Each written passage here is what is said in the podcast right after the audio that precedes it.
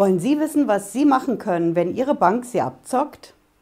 Die Banken und Sparkassen, die verschicken ja aktuell diese sogenannten Updates zu den Verträgen mit ihren Kunden. Da steckt massig Kleingedrucktes drin und in diesem Kleingedruckten, da ist eine Falle drin.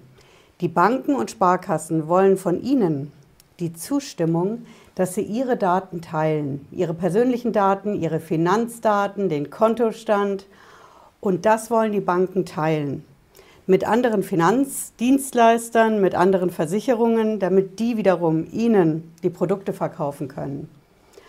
Und wenn Ihnen das nicht passt, können Sie sich dagegen wehren? Ja, das können Sie. Ich verrate Ihnen in, in diesem Video, was Sie dagegen machen können. Das sind konkret vier Punkte, die Sie wissen sollten. Und wenn Sie das schon unterschrieben haben von der Bank, was da als Update in der Post war, dann verrate ich Ihnen genauso, was Sie machen können, wie wenn Sie jetzt überlegen, unterschreibe ich das oder nicht? Riskiere ich eine Kündigung von der Bank oder nicht? Bleiben Sie dran, bis gleich.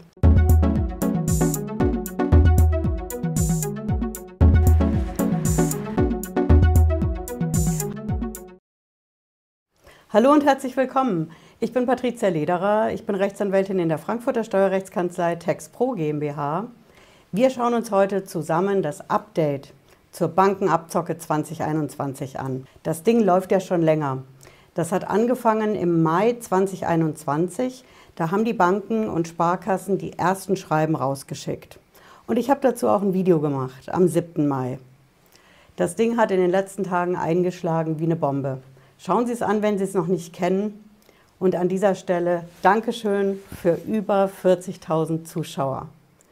Vielen Dank fürs Zuschauen. Und eine der häufigsten Fragen von unseren Zuschauern, die ist, Leute, ich danke euch für dieses Video, vielen Dank.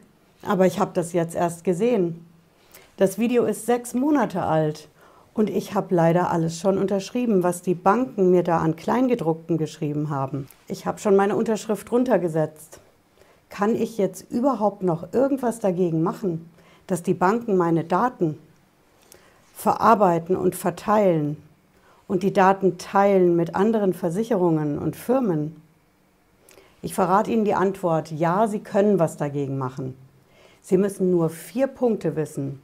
Dann können Sie dagegen was machen und Sie brauchen keinen Anwalt dazu. Der erste Punkt ist der wichtigste. Als allererstes Mal sollten Sie der Einwilligung, die Sie schon unterschrieben haben, widersprechen das Ding widerrufen, anfechten, völlig egal, wie Sie es nennen. Aber ich würde einen schriftlichen Vorgang schaffen, also nicht telefonisch. Sie können es machen per Mail, Fax, Einschreiben, Rückschein, Einwurf einschreiben. Sie können es auch abgeben. Wenn Sie meine Videos kennen, wissen Sie, dass ich ein Fan vom Fax bin. Beim Fax kriegen Sie einen Sendebericht, dann haben Sie auch einen Nachweis, dass Sie es verschickt haben. Und das ist auch günstiger als so ein Einschreiben mit Rückschein aber Sie können auch eine E-Mail schreiben. Nur die rechtssichere Variante ist, dass Sie nachweisen können, dass die Bank, die Sparkasse das auch gekriegt hat. Also das ist der Widerruf, die Anfechtung. Und wenn Sie jetzt sagen, okay, Frau Lederer, Sie sagen mir das schön und gut, aber ohne Anwalt, da brauche ich doch eine rechtliche Grundlage, auf die ich mich berufen kann. Irgendeinen Paragraphen, auf den ich mich stützen kann. Ja, das können Sie und ich zeige Ihnen auch, welcher Paragraph das ist. Ich habe die Quelle auch unten in der Videobeschreibung verlinkt, da können Sie sich das in Ruhe anschauen, wenn Sie das nachlesen wollen. Schauen Sie, hier finden Sie das. Das ist die Internetseite vom Bundesjustizministerium. Wenn Sie da runtergehen, sehen Sie hier unsere Quelle. Das ist die Datenschutzgrundverordnung. Da steht Ihre Rechtsgrundlage drin. Ja, wir suchen jetzt nicht hier endlos weiter. Sie können sich das Ding aufrufen. Hier ist das veröffentlicht. Hier oben sehen Sie das im Amtsblatt der Europäischen Union. Das Ding ist sehr lang, sage ich Ihnen gleich. Und deswegen, hier ist unsere Quelle. Hier sehen Sie das, Artikel 7 ist das. Ja? Und da ist es der dritte Absatz. Artikel 7 Absatz 3, ne? Ihre Rechtsgrundlage, hier steht das, Sie können Ihre Einwilligung zu dieser Verarbeitung Ihrer Daten bei der Bank und bei der Sparkasse. Die können Sie widerrufen. Hm? Sie können auch widersprechen, anfechten, zurücknehmen. Als Verbraucher müssen Sie nicht unbedingt dieses Keyword, was hier drin steht, benutzen. Ich als Anwältin muss das machen, klar. aber bei Ihnen kann irgendwas drinstehen an Formulierungen. Hauptsache, man erkennt daraus, dass Sie sich nicht mehr an Ihre Einwilligung gebunden sehen wollen.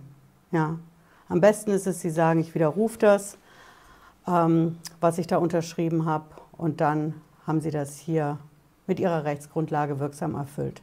Sie können auch dazu schreiben, ich berufe mich auf Artikel, ne, hier haben wir es nochmal, 7 Absatz 3, ups, der Datenschutzgrundverordnung.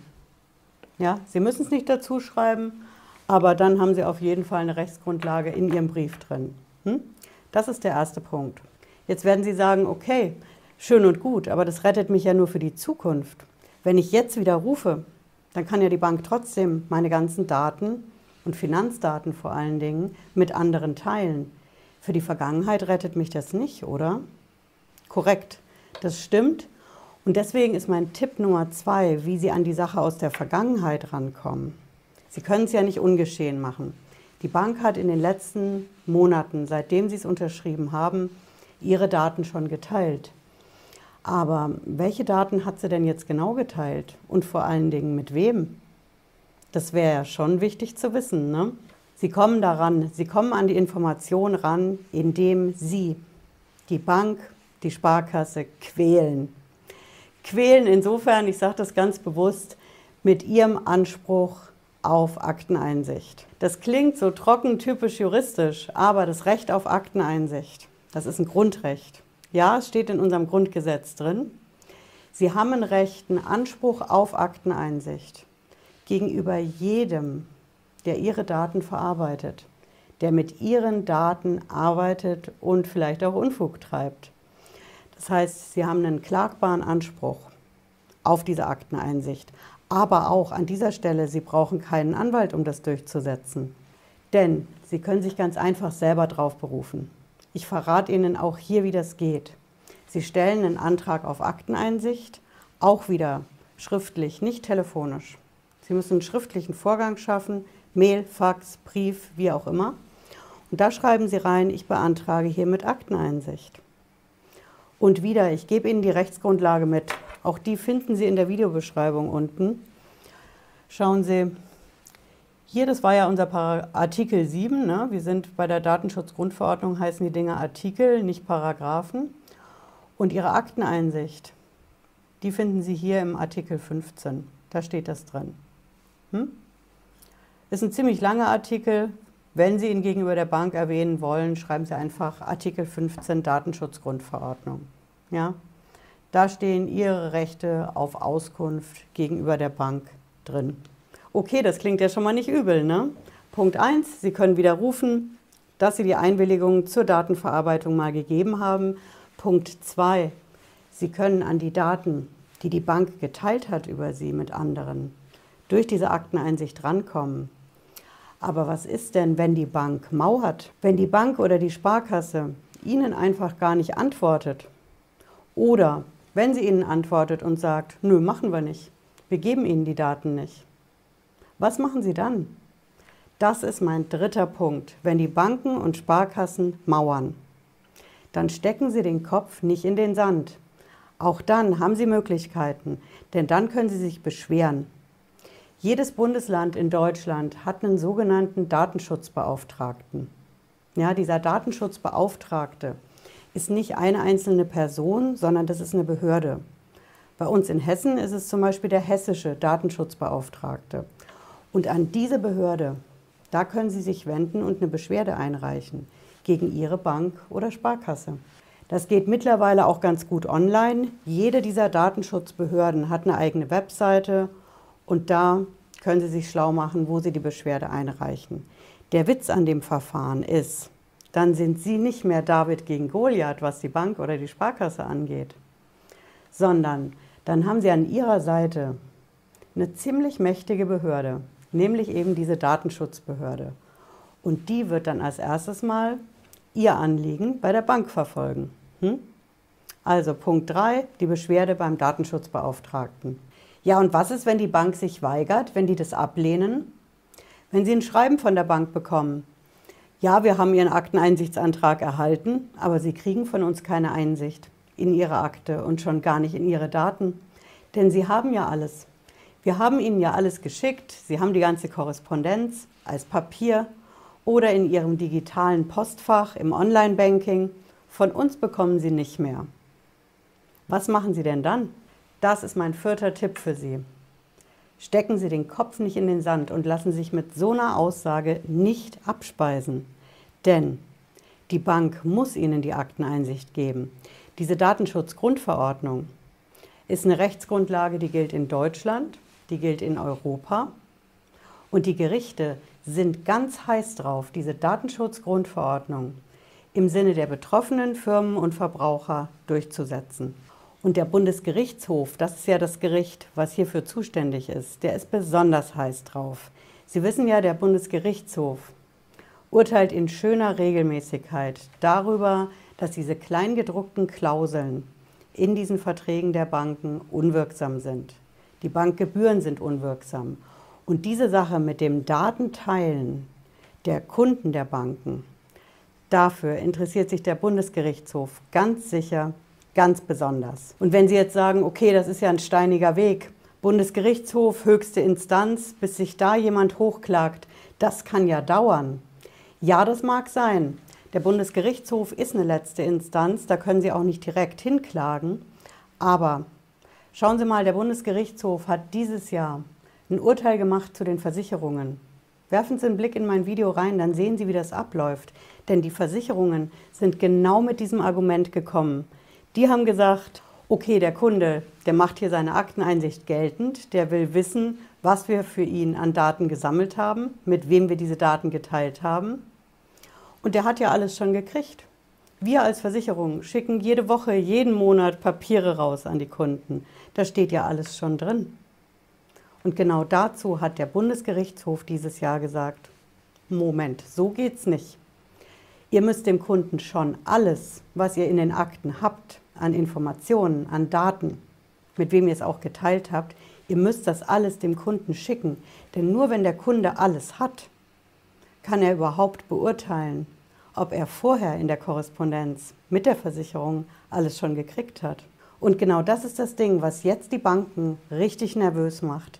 Denn der Bundesgerichtshof hat es für die Versicherungen gesagt, auf genau derselben Rechtsgrundlage, die Sie jetzt auch kennen, ne, die Datenschutzgrundverordnung, für die Versicherungen. Und zwischen Banken und Versicherungen besteht auch da keinerlei Unterschied. Mal abgesehen davon, dass die Banken mit den Versicherungen ihre Daten gerne teilen wollen. Und wenn Sie jetzt sagen, okay, Frau Lederer, das ist ja schön und gut, aber immer nur meckern, das geht halt auch nicht. Von irgendwas müssen die Banken ja schließlich auch leben. Ja, das mag sein, aber schauen Sie mal, es geht doch viel besser.